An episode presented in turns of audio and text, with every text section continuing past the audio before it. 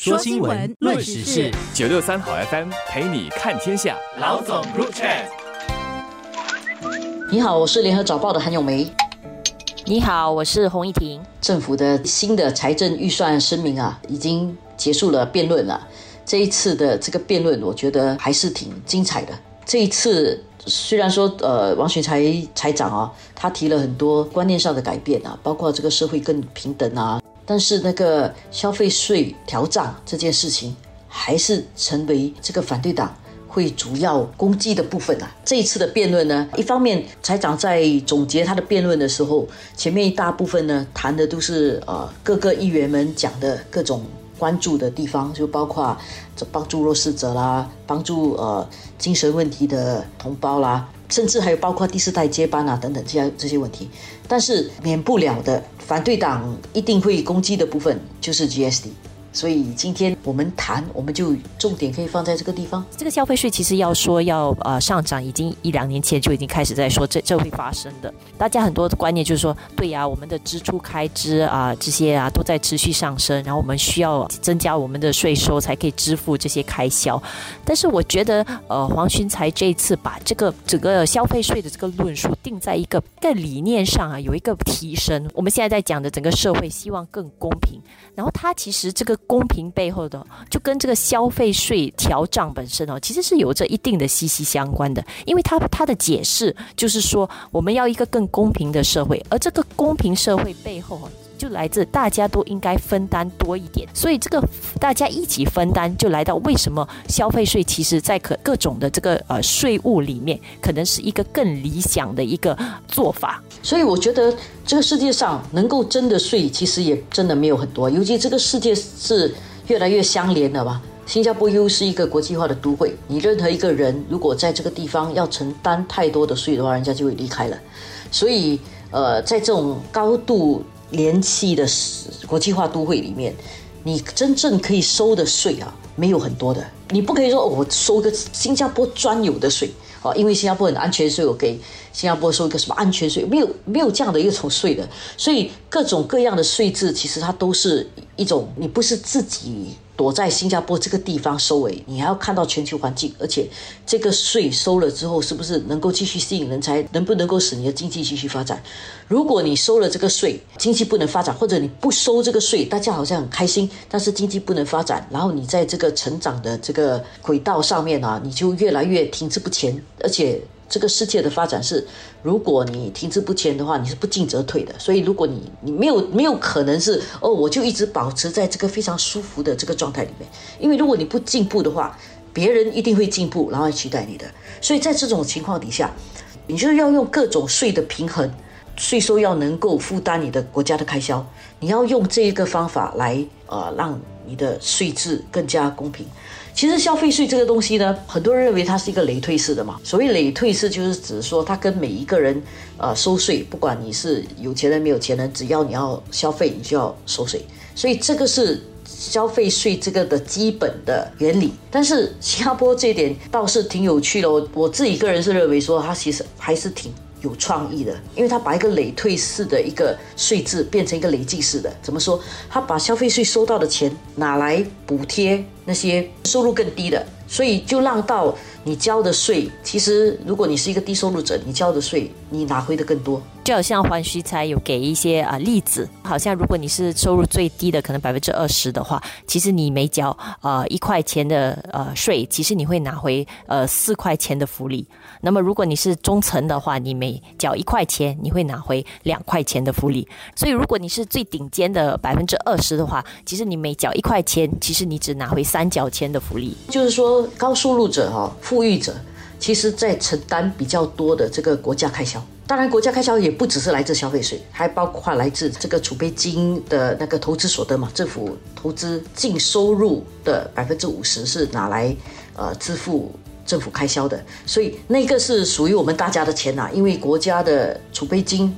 其实是我们大家的钱，所有新加坡人的钱，所以这个部分支支付了政府的大概三分之一的开销，然后另外的开销还来自呃政府收地啦、所得啊等等这些东西，然后消费税呢是政府的税收的，也是蛮大的一个部分，是用来津贴这个政府的开销的。而在这个部分里面，真正还的比较多的，而且还了之后呢，是实际 net 净还税的，其实可能占了不到百分之三十，因为大概百分之七十的人，你哎都是你交了，你交一块钱税拿回十块钱，或者你交一块钱税拿回两块钱，或者你至少交一块钱税，你可能就拿回一块钱的福利。所以真正交税然后拿不回你交的那个税的总的数额的福利的人，是处于高收入的。所以这个是政府把消费税从一个累退式的税制变成一个累进式的税制的一种转换啊。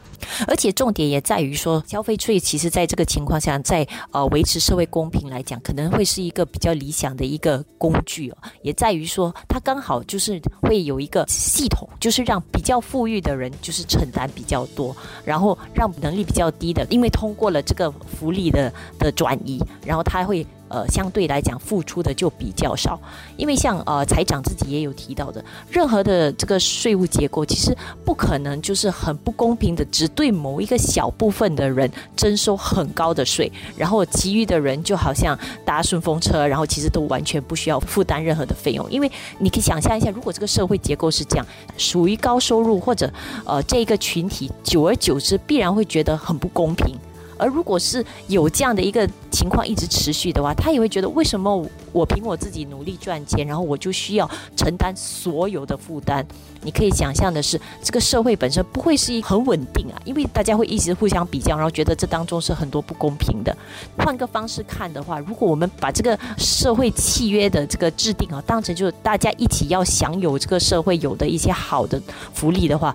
我们都要一起分担一部分，但是如果你比较有能力，你就分担多一点；你比较没有的话，不要紧，我可以让你分担少一点。但是这样大家都有一部分的付出，就会觉得这个是一个比较公平的一个制度了。说新闻，论时事，九六三好 FM 陪你看天下。老总 Group Chat，这个呃辩论之后哦，国会要表决嘛，支持不支持这个财政部长的预算案声明？我们毫无意外的，反对党是反对的。而反对党反对的理由也很有意思，需要仔细看。他们不是反对所有的东西，因为有蛮多的那个惠民的政策啊，就是比如说资助低收入者啦等等那些惠民的政策，他们是支持的。他们不支持的是提高消费税。像毕丹星他在投票前哦，他就丢了一句话下来说：“offset the package 啊，抵消消费税增长的任何措施都不可能是永久的。”而税的提高是永久的，所以基于这一点，他来反对这个财政部长的这个预算案声明。其实，如果说哈站在呃人民的角度的话，我更希望的就是我们的收入都有能够增长，然后工作继续有好的就业机会等等。就是有一天，其实我们不应该需要这个 offset 的，我们是能够因为经济做大了，然后大家的收入涨提高了，我们能够有办法自己承担这个额外的税收。所以，其实我觉得任何的这个帮助，老实说，其实它的性质是应该是过渡性的，因为特别像说短期来讲，可能会再来一些冲击。但是我们不应该抱着的希望是说，其实任何的援助都应该永久性的。如果是一直这样的话，其实代表着我们没有进步嘛，所以我们才一直还要长久的需要援助。所以，任何的一个积极的正面的想法，应该是我们应该要能够通过更好的发展，然后就不需要援助。其实政府征税。不是因为他要累累积财富啊，他主要征税是因为他要应付他的开销，因为这个社会的开销呢是不会停滞不前的，社会开销只会一直增长。你可以说哦，我们医药费为什么要这样贵啊？医药费可以再再低一点，但是医药费的高低不是政府收病房的钱的问题，医生的收入要不要增加？药物的价格是不是会增加？还有医疗的方法是不是越来越多？然后人们的寿命越来越长，你需要看医生的年就比较多，所以这些开销都不是我们可以掌控的。你还可以掌控的一些东西，人在讲说政府的租金不要这样高，食物的价格就不这么高。OK，这可能也是一个方法。但是问题是，小贩的收入要不要增加？小贩的收入要增加，他卖的东西肯定也要增加，对吧？因为人力成本其实也是一大成本。